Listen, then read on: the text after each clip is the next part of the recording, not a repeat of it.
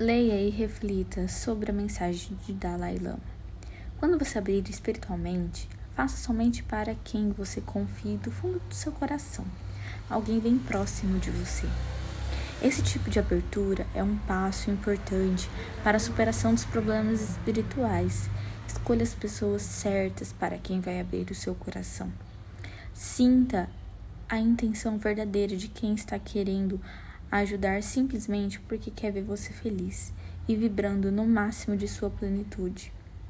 Entregue os segredos da sua alma apenas para aqueles que realmente estão dispostos a ser solidários com você e ajudá-lo em sua jornada evolutiva.